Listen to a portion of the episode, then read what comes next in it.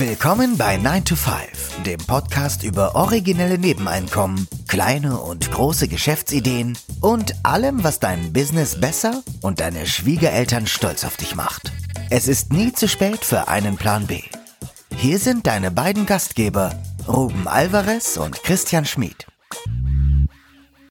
Hallo und willkommen zu einer neuen Episode des 9 to 5 Podcasts. Am Mikrofon der Ruben und mir gegenüber wie immer der Christian. Hallo.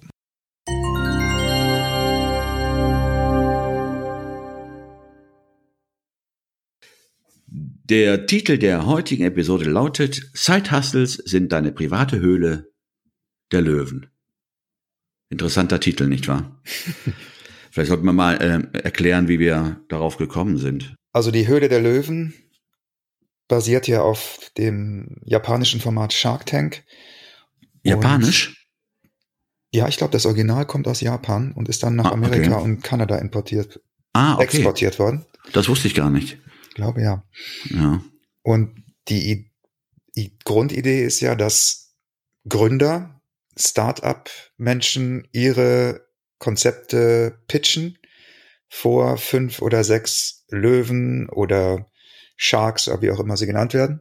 Mhm.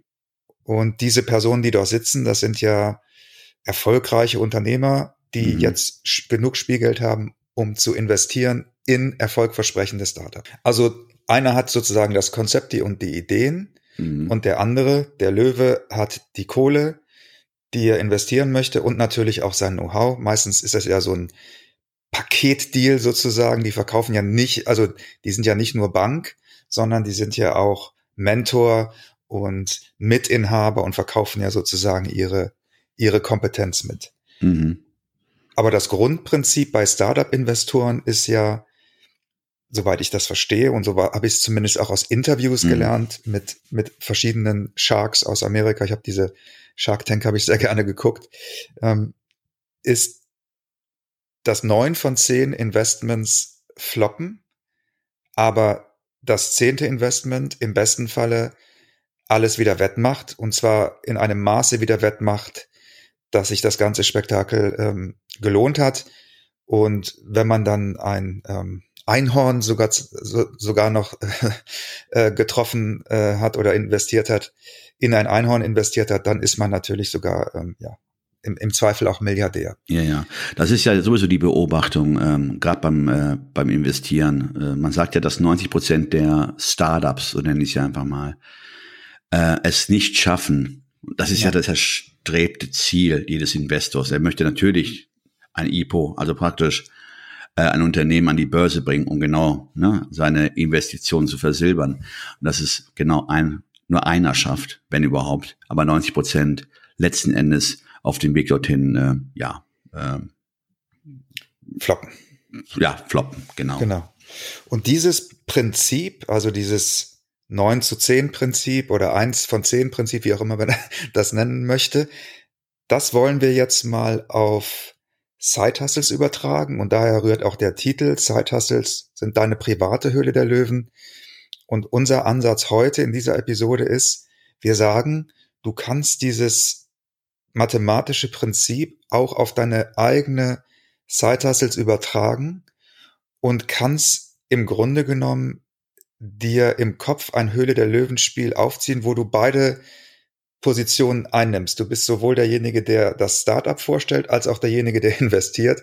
Das klingt jetzt ein bisschen schizophren, aber die Idee ist, dass du dir einfach vorstellst, ein Zeithassel, der nicht funktioniert, ist nur einer von zehn Zeit Hustles, die du im Laufe der Zeit ausprobierst. Und dein Ziel ist es, den einen goldenen Zeithustle zu finden. Mhm. Wobei es auch nicht jetzt unbedingt heißt, dass du zehn Zeithustles ausprobieren müsstest oder 100 Zeithustles ausprobieren müsstest, um zehn respektive einen ähm, goldenen Zeithustle zu finden. Es könnte durchaus sein, ich meine, es ist ein statistischer Wert. Es genau. könnte durchaus sein, dass du dann wirklich äh, ein Hole-in-One spielst und mit der ersten Side-Hustle-Idee richtig, richtig genau. abgehst. Richtig, genau. Das ist ja nur ein, ein, ein, Gedankenmodell sozusagen. Genau, es kann natürlich sein, dass beim dritten schon es knallt. es kann natürlich auch sein, dass es beim 15. Äh, erst funktioniert. Aber das ist sozusagen der, die Philosophie, die wir heute mal vorstellen möchten. Und um das umsetzen zu können, musst du aber eine bestimmte Grundhaltung haben. Also du musst eine bestimmte Mentalität haben. Mindset. Ein Mindset und die Voraussetzungen sind, haben wir jetzt mal fünf Punkte aufgeführt. Erstens, wir bleiben cool und wir nehmen eine langfristige Perspektive ein. Also die Idee ist, egal was passiert, wir sind entspannt und sagen, okay, das hat jetzt nicht funktioniert, aber das heißt jetzt nicht, dass morgen die Welt untergeht. Sondern ich habe ja diese lange Sicht und sage, gut, dann habe ich jetzt einen Meilenstein sozusagen hinter mir und ich gucke schon nach dem nächsten Meilenstein.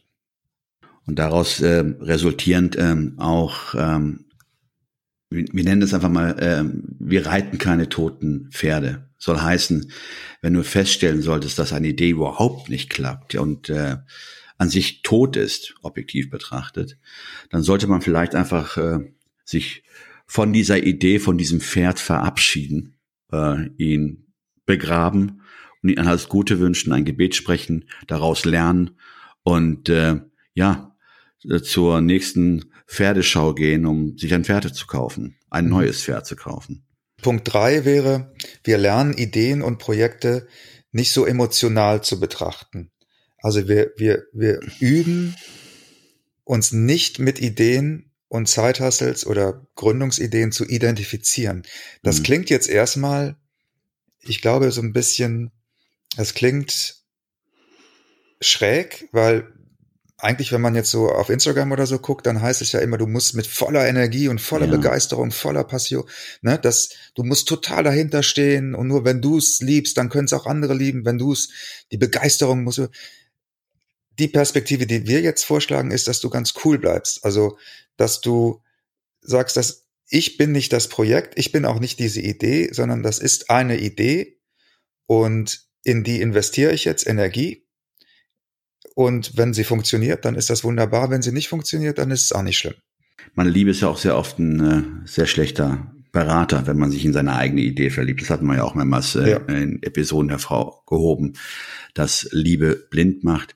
Und vielleicht sollte man sich emotional von gewissen Projekten einfach nur loslösen äh, und ja, neben sich treten, das mal genau unter diesem Gesichtspunkt objektiv äh, beobachten und äh, ja, und dann die nötigen Entscheidungen treffen.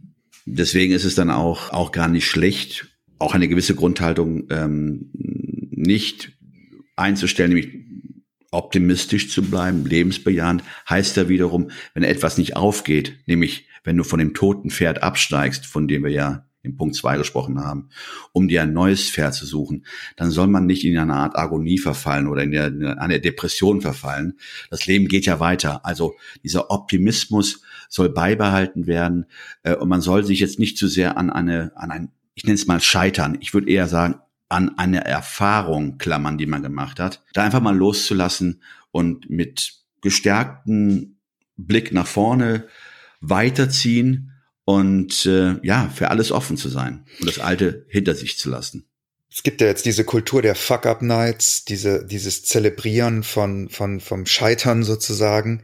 Mhm. Und ich finde das, oder ich fand das immer schon von Grund auf merkwürdig, weil ich das immer so skurril fand, dass man das als so ein Endpunkt sieht, ja, also als wäre das, hätte das, das, das hat immer so was Finales ich verstehe das gar nicht so, sondern es ist ja ein Lernprozess, bedeutet natürlich auch, dass es Rückschläge gibt. Also mhm. ne, ne, es gibt keine, keine Aktie, die immer nur nach oben läuft. Es gibt, mhm. es gibt eigentlich mhm. nichts im Leben, was sozusagen immer nur von unten links nach oben rechts verläuft. Deswegen diese, diese Perspektive einzunehmen und mh, zu sagen, ja, ich bin grundoptimistisch, ja, okay, ist wie, wie am Aktienmarkt, dann, dann fallen die Kurse mal, dann bleibe ich cool und irgendwann werden sie auf lange Sicht werden sie eben auch wieder steigen. Ja, ich habe das Gefühl, jetzt wo du gerade von diesen Fuck-Up-Nights redest, ich habe das Gefühl, dass der das Scheitern praktisch ja schon als ähm, ähm, als Ingredient, als ähm, Teil der Rezeptur gesehen wird, ja, mhm. dass man viele schon sagt, naja, gut, ich scheitere, das ist Teil, das ist Teil des Unternehmertums, ja. Mhm. Ähm, Äh, aber äh, man sich zu sehr darauf konzentriert und gerade das Scheitern feiert. Ich, ist ja schön, dass man mit dem Scheitern so umgeht, aber äh, nach dem Scheitern sollte ja irgendwann mal auch der, sich der Erfolg einstellen, sich nur hinter dem Scheitern zu verstecken, sagen, ach klar, aber es gehört zum Unternehmertum dazu, ich mal scheitern. Ähm, ich weiß auch nicht, als ob, ob das so, äh, ob das einen weiterbringt, wenn man sich nur darauf versteift. Ja, ja, ich habe da auch meine Zweifel. Also ich bin da, ich finde diese Fuck-Up-Nights wirklich, klar, marketingmäßig ist das cool, das verstehe ich schon. Das klingt auch gut und lustig. Entertainment verstehe ich, aber äh, ob einem das wirklich in seiner Entwicklung hilft, das möchte ich wirklich, äh, möchte ich wirklich stark bezweifeln. Vor allen Dingen, weil wir ja auch nicht mehr in so einer Kultur leben, sagen wir mal, wo das so komplett dämonisiert ist, also wo, wo du wirklich ins gesellschaftliche Abseits gerückt wirst und geächtet wirst, wenn, wenn irgendwas nicht klappt. Also wir leben ja schon in einer Kultur, wo das ja grundsätzlich sowieso äh, ja, integriert ist und, und eigentlich auch keine große Sache mehr ist. Naja. Ähm, Punkt fünf ist, wir sind innerlich bereit für den Hauptgewinn. Also das klingt merkwürdig, aber psychologisch ist es so, dass die Angst vor dem Erfolg genauso stark sein kann wie die Angst vor dem Misserfolg.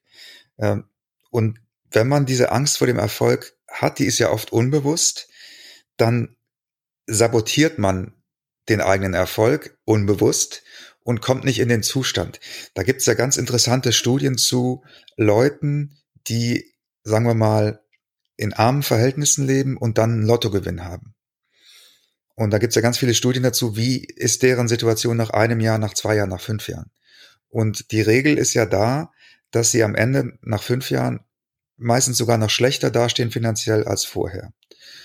Und ich glaube, das ist dieses gleiche Muster, dass sozusagen innerlich diese Personen noch nicht bereit sind, dieses, diesen Wohlstand zu erfahren und deshalb sabotieren sie ihn und deshalb vernichten sie ihn im Grunde genommen, um wieder in diese Komfortzone zu kommen, die sie gewohnt sind.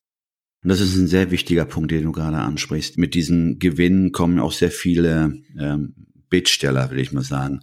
Und ich kann mir gut vorstellen, dass die Leute damit völlig überfordert sind, äh, auf einmal im Mittelpunkt zu stehen mhm. oder, oder ähm, mit, mit, mit Wünschen konfrontiert zu werden von Leuten, die man gar nicht kennt, ähm, die es für sich einfordern. Und ich glaube, dass es genau der Punkt ist. Die wollen dieses Monster wieder loswerden, mhm.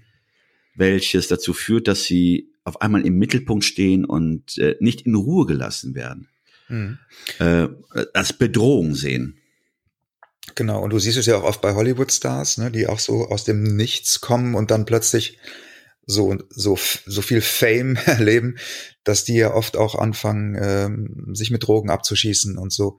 Ich glaube, das ist ein ähnliches Phänomen, dass, dass du in, dass du innerlich, dass die Person innerlich noch nicht bereit ist, dass das überhaupt aufzunehmen und zu akzeptieren. Es gibt ja so andere Beispiele, die ähm, ganz bescheiden sozusagen damit umgehen und auch, auch nie ihren Lifestyle gar nicht so wirklich angepasst haben, diesen neuen Wohlstand. Und die scheinen oft tatsächlich besser zu fahren, ne? als die, die sozusagen ähm, von heute auf morgen den Lifestyle komplett wechseln. Gut, das war jetzt ein kleiner, äh, kleiner Diskurs. Also fünf, Punkt 5 war, wir sind innerlich bereit für den Hauptgewinn. Also wir sind, wir stellen uns darauf ein, wir freuen uns darauf, dass es irgendwann klappt und dass irgendeiner eins, eines unserer Side-Hustles tatsächlich äh, ja, der goldene Side-Hustle ist, wollen wir es mal so nennen. Genauso wie es hier Investoren ja machen, vielleicht auch mit derselben Herangehensweise an Side-Hustles zu gehen. Sagen, okay, und es, ja, soll man kann man sagen, wie ein Spiel betrachten? Ich finde schon. Also ich finde, das ist, das ist im Grunde genommen, also dieses Höhle der Löwen ist ja im Grunde genommen auch ein Spiel. Und du kannst es sozusagen für dich selber machen. Ist die demokratische Variante dieses Spiels sozusagen. Und jeder Side-Hustle ist ja auch ein Mini-Startup-Investment. Also kann man ja so sehen. Du steckst nicht unbedingt immer Geld da rein, aber du steckst ja Lebenszeit und Energie rein und das ist ja übersetzt auch Geld. Also sind Side-Hustles im Grunde genommen ja auch kleine Startups. Und wenn du eben diese Haltung einnimmst, diese distanziertere Haltung einnimmst, ja, dann kannst du eben gucken, wie entwickelt sich das eigentlich? Ja, also äh, wie ist das Feedback? Kann ich daraus vielleicht sogar eine Geschäftsidee machen? Ist das was Größeres? Ist das etwas, was, was mein 9 to 5 ersetzen kann? Oder ist das etwas, was einfach nur so entspannt nebenher läuft, aber mir trotzdem einen schönen, kleinen, soliden Einkommensstrom liefert? Das ist ja auch eine schöne Sache. Dann gucke ich halt, dass ich noch fünf weitere dieser Einkommensströme sozusagen mir aufbaue und dann habe ich ja auch schon eine sehr, sehr gute Ausgangsposition. Also ich glaube, wichtig bei der ganzen Sache ist ja auch wirklich, man spricht ja immer davon, man soll mit Passion und mit, mit, mit, mit Feuer an die Sache rangehen. Aber man darf vielleicht auch nicht den Blick aus der Ferne verlieren. Man sollte auch immer nüchtern das Thema auch behandeln und analysieren und nicht genau. zu sehr in die Arbeit eintauchen, dass man am Ende des Tages nicht mehr, wie wir gesagt haben, den Wald vor lauter Bäumen nicht mehr sieht. Ja, ich meine, das, das, ich weiß nicht, du kennst das ja wahrscheinlich auch, Ruben. Es gibt, es gibt so Menschen, die, die, die haben irgendwas gestartet, ja, also sei es was gastronomisches oder ein kleines Unternehmen oder so. Mhm. Und an einem gewissen Punkt zeigt sich, dass der Markt einfach nicht so reagiert, wie es erwartet ist. Mhm. Und dann gibt's also ich kenne ich kenn solche Menschen und das ist auch irgendwie auch tatsächlich irgendwie auch ein bisschen tragisch, das mit anzusehen, die dann nicht loslassen können. Ja, die, die alles da reingesteckt haben in diese, in diese Idee ja. und die, die dann ganz lange daran festhalten, obwohl eigentlich die Signale sehr deutlich sind. Mhm. Und das ist natürlich, wenn man was gegründet hat und, und auch vielleicht sogar einen Mietvertrag unterschrieben hat und so weiter, dann ist es natürlich auch schwieriger, da wieder rauszukommen, und auch da ist es natürlich dann bei einem Side-Hustle einfach auch schön, weil man es auf, auf einer kleinen Ebene machen kann und gar nicht so stark sich involvieren und investieren muss und dann entsprechend auch schneller wieder rauskommt aus, aus so einer Geschichte, die einfach sich totgelaufen hat. Genau. Und wenn das wirklich dann so weit kommen sollte, dass man Mietverträge unterschreibt und so weiter, dann hat sich diese Side-Hustle-Idee auch bewährt.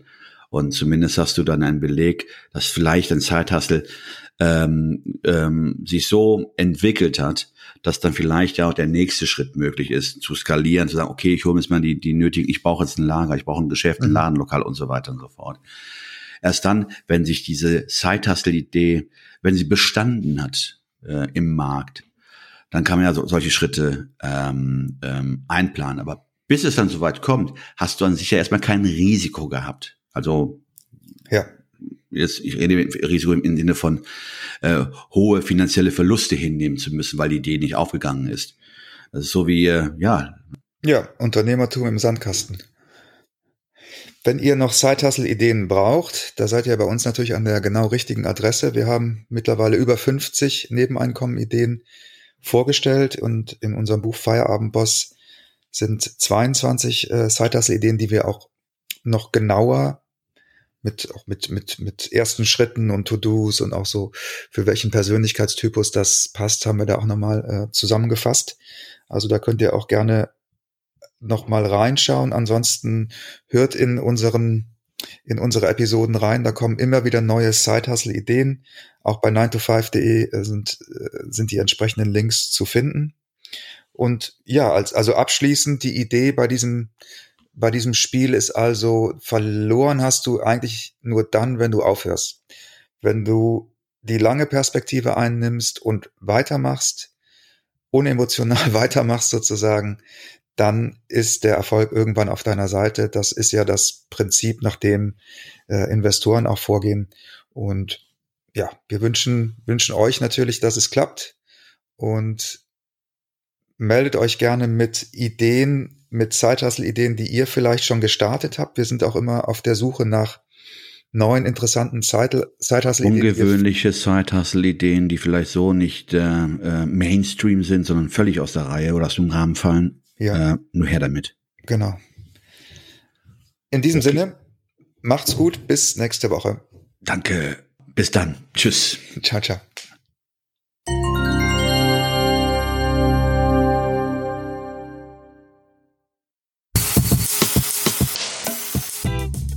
Das war 9 to 5, der Podcast von Christian und Ruben. Alle in der Episode erwähnten Links findet ihr in den Show Notes auf 9to5.de.